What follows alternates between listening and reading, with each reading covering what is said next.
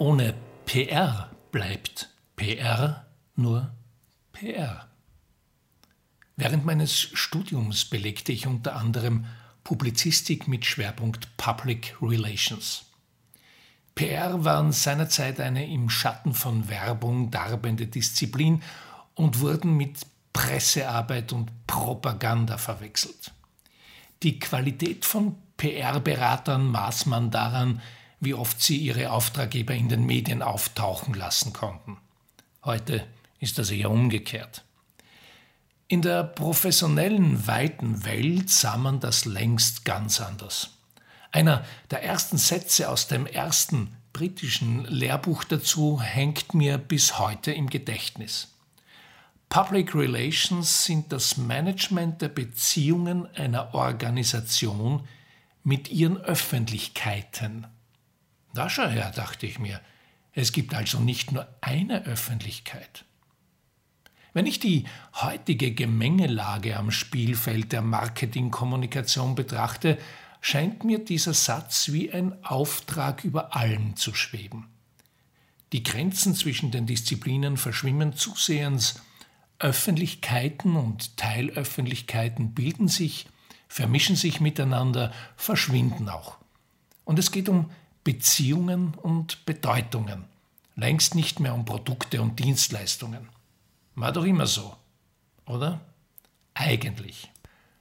So beweist das Sprichwort The more things change, the more they stay the same, das uns der weise John Bon Jovi und seine schönen Mitarbeiter dankenswerterweise vor einem Jahrzehnt auf den Wogen einer herzerfrischenden Melodie ins Ohr pflanzten, seine immerwährende Gültigkeit Tag ein, Tag aus, kaum wo hautnah erlebbarer als im schillernden Business-Kosmos von Medien, Kommunikation und Marketing. Ging es in grauer Vorzeit noch darum, den Mitbewohnern im Neandertal davon zu erzählen, dass man zum Beispiel als erster und einziger ein Werkzeug namens Keule erfand, mehrere davon anfertigte und diese nun bereit sei, gegen anderes Brauchbares zu tauschen, galt es wenig später, dass konkurrierende Keulenhersteller die Mitbewohner von der unübertroffenen Exzellenz des jeweils eigenen Modells überzeugen mussten. Anfangs gelang das über die Präsentation einiger neuer technischer Keulenfeatures, liegt besser in der Hand, hat einen kleineren Schwungradius oder einen größeren Wumms als die anderen. Doch bald war auch das ausgereizt und MeToo-Produkte mussten den potenziellen Kunden auf anderen Wegen das Made-for-Me-Gefühl ins Urmenschenherz zaubern. Also kam etwas Neues ins Spiel. Optik und Image des Gadgets. Irgendwann war es dann hauptsächlich eine Frage des Geschmacks, für welches Modell man sich entschied. Vielleicht war das ja der urknallige Augenblick, in dem die Sterne von Marketing, Marke und Brandstory aufgingen. Allzu viel hat sich seit damals nicht geändert. Auch nicht, was das Urmenschenherz betrifft. Und die Keulen? Naja, heißen die nicht jetzt Smartphones? Wenn man sieht, was die Dinge anrichten, spannt sich ein strammer Bogen vom Neandertal ins Silicon Valley, denn ein Smartphone samt Twitter-App leistet durchaus ähnliche Dienste. Ein Prügel wie damals und John Bon Jovi tritt an den Bühnenrand. Is it just me or does anybody see? The new improved tomorrow isn't what it used to be. Made for me. Wann bekommt jemand, wann bekommen du und ich das Gefühl, dass ein Produkt für einen gemacht ist? Das da passt zu mir. Das ist für mich, ist wie ich. Das da, nicht das andere da drüben, ist made for me. Klar spielen Aussehen und Funktion eine Rolle und der Preis naturgemäß auch, aber wir kaufen ja bekanntlich nicht, was wir brauchen, sondern das, was wir wollen. Und dann vor allem das, was wir sein wollen. Mit unseren Kaufentscheidungen definieren wir uns nämlich zu einem guten Stück selbst. Das ist selbstverständlich herzzerreißend bescheuert, dennoch ein Faktum, mit dem unser Unterbewusstsein den größten Teil der Wirtschaft am Leben hält. Wir kaufen, was wir sein wollen. Das da hier kaufe ich. denn es ist made for me. Neuerdings entsteht das Image zu einem guten Teil dort, wo klar wird, wofür eine Marke steht. Und man darf, unterfüttert vom nötigen Maß an Hoffnung, tatsächlich von einem guten Teil sprechen. Studien unterschiedlicher Herkunft zeichnen hier ein Bild, über dem ein Schimmer von Zuversicht schwebt. Die Menschen entscheiden sich nämlich in zunehmendem Maße für Produkte von Marken, die einen Beitrag zum gesellschaftlichen Mehrwert leisten. Konsumenten, um diesen ekeligen Terminus zu gebrauchen, kaufen von Unternehmen, die eine positive Haltung zu notwendigen Verbesserungen fürs Wohl der Allgemeinheit haben, diese zeigen und ans Werk schreiten, lieber als sie bei anderen Unternehmen kaufen. Borrowed Interest. Während die Erwartungen an Unternehmen und ihre CEOs in diese Richtung wachsen, schrumpft genau hier das Vertrauen in die Politik, zumal in die Politiker. Kein Zufall, wie ich meine. Vor allem letzteres nicht, wie vermutlich jeder bestätigen kann, der irgendwann mal in den letzten Jahren eine Zeitung aufgeschlagen hat. Diese Quelle des Made for Me sprudelt in Krüge, die mit Meaning, Purpose oder Anliegen beschriftet sind. Allerdings stimmt nicht nur The more things change, the more they stay the same, sondern auch der Krug geht zum Munde, bis man bricht, obwohl meines Wissens John Bon Jovi keinen Ton darüber singt. Konsequent tut man also marketingseits das, was man seit Jahrhunderten tut. Durchaus erfolgreich übrigens. Kaum ist etwas en vogue, hängt man sich ran. Nichts Neues, oder? Die Methode hat Methode. Borrowed Interest hat man mal dazu gesagt oder Image Transfer. Kennt man von Testimonial-Kampagnen, von Superhits in Werbekampagnen, vom Dazustellen bei Großereignissen wie Olympischen Spielen. Meinetwegen, das ist schon okay, sei es drum. Popkultur meets Popkultur. Wenn es allerdings um substanzielle Themen geht, wie es hier und heute der Fall ist, dann gelten diese Spielregeln nicht, denn es ist ein anderes Spiel.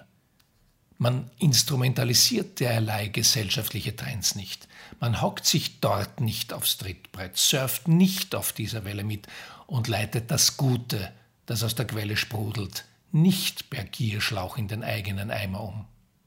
Sagt man deshalb vielleicht etwas ist im Eimer? Denn das ist es zweifellos, wenn nicht schleunigst jene Kräfte, die es ernst und ehrlich meinen, die Oberhand gewinnen und gebündelt den schamlosen Abgarnierern ihre Eimer keulengleich um die Ohren knallen. Greenwashing, Meanwashing, Vogewashing, you name it. John Bon Jovi würde singen Yesterday keeps coming round, it's just reality. It's the same damn song with a different melody. The market keeps on crashing. Social Impact. Was mich in derlei kollektiven Wir sind so gut Ringereien maßlos fasziniert, ist die Profanität, mit der durchaus intelligente Menschen, durchaus intelligente Menschen beauftragen, mit durchaus viel Geld und durchaus aufwendigen Kampagnen, den immer gleichen Quark zu quaken und sich dabei auch noch einbilden, sie wären erstens die Einzigen und zweitens würde das irgendwas bringen. Naja, irgendwas bringt schon, zum Beispiel ein Video des YouTubers Microsoft Sam, bei dem er die Corona Together Machwerke der Mega Brand Chinese in ein einziges Video verpackt. Mit diesem Video ist im Prinzip recht eindeutig erklärt, wovon man ganz grundsätzlich die Finger lässt. Immer. Hingegen bin ich felsenfest davon überzeugt, dass dieses neue Spiel, in dem ein Unternehmen ein Anliegen tatsächlich ein Anliegen ist, so ziemlich das Beste ist, was der Wirtschaft insgesamt widerfahren kann. Das Schöne an diesem Spiel ist nämlich, dass es erstens nie aufhört und zweitens nur Gewinner gibt.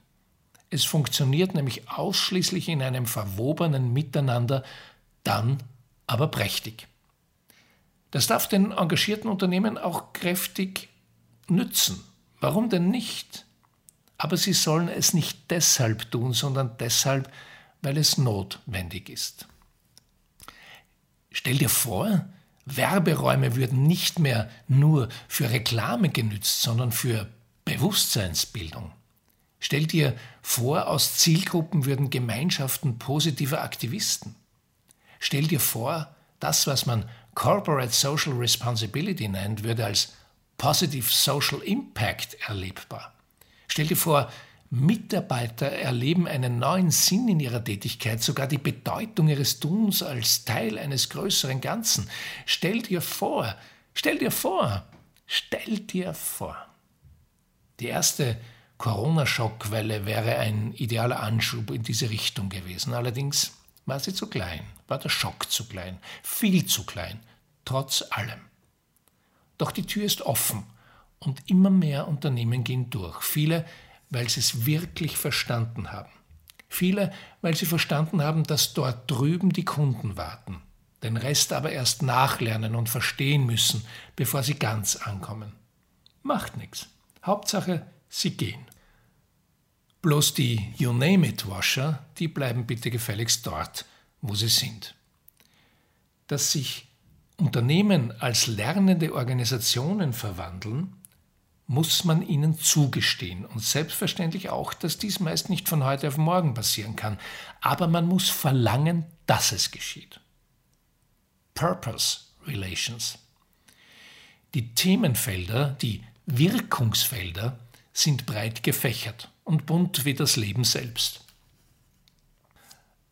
Ein ernst gemeinter positiver Beitrag zum gesellschaftlichen Wandel muss nämlich bei weitem nicht immer nur naheliegend dort aufschlagen, wo es bei Klima, Diversity oder Flüchtlingen brodelt.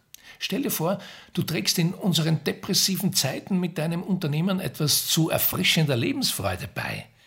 Stell dir vor, du hilfst mit deiner Marke die Begeisterung der Menschen für ihr urmenschliches Verlangen nach kreativem Schaffen wieder zu wecken. Stell dir vor, dein Team zaubert Bücherleselust in Smartphone verbickte Kinderaugen. Stell dir vor, stell dir vor, stell dir vor. Hier würden substanzielle Beziehungen entstehen, Beziehungen mit der Öffentlichkeit, Beziehungen zu den Öffentlichkeiten und Beziehungen untereinander. Die Quelle dafür wäre der Purpose. Es gibt leider kein anderes Wort, auch wenn es in seiner Misshandlung als Buzzword schon ziemlich zerkaut und zergurgelt ist. Aus Purpose entstehen Beziehungen.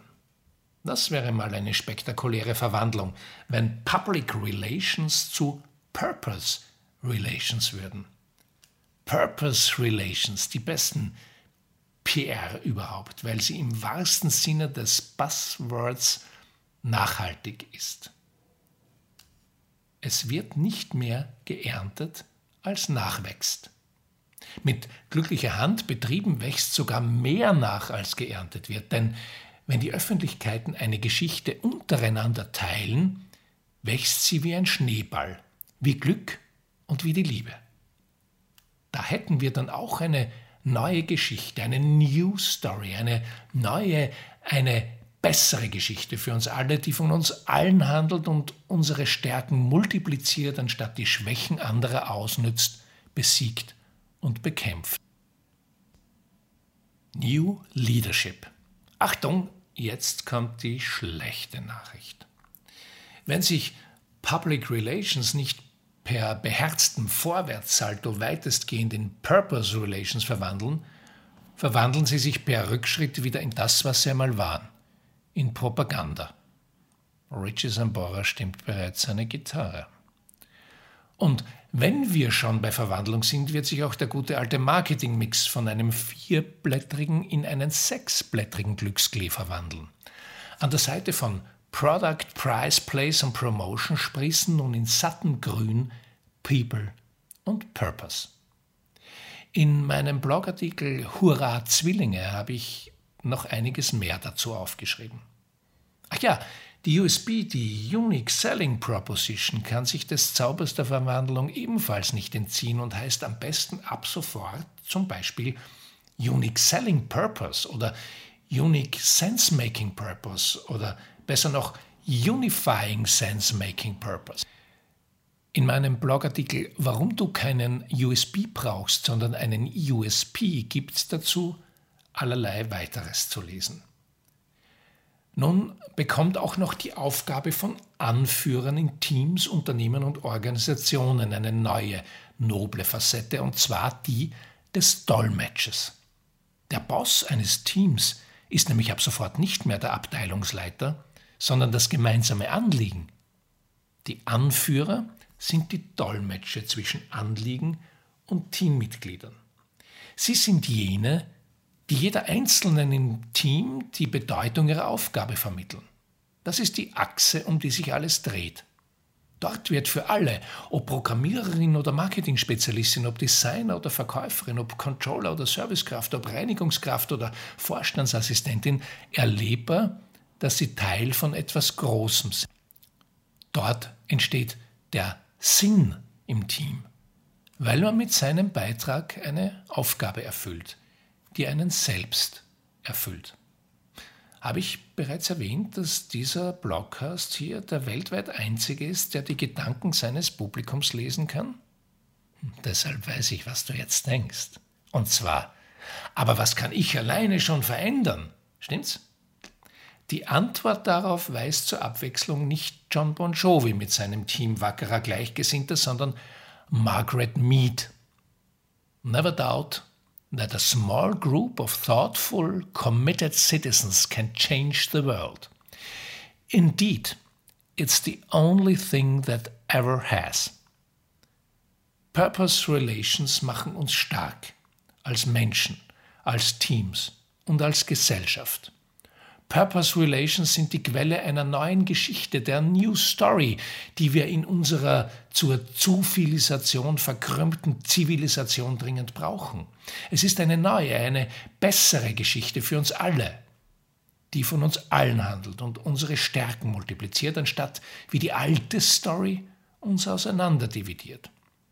Ich glaube, das meinte meine Großmutter, die alte Story to Dead, als sie vor vielen Monaten als Special Guest der I'll Sleep When I'm Dead Tour von Bon Jovi ihre nachtschwarze Fender Telecaster an den Verstärker stopselte und gemeinsam mit der tobenden Menge im Stadion röhrte No Story, No Glory.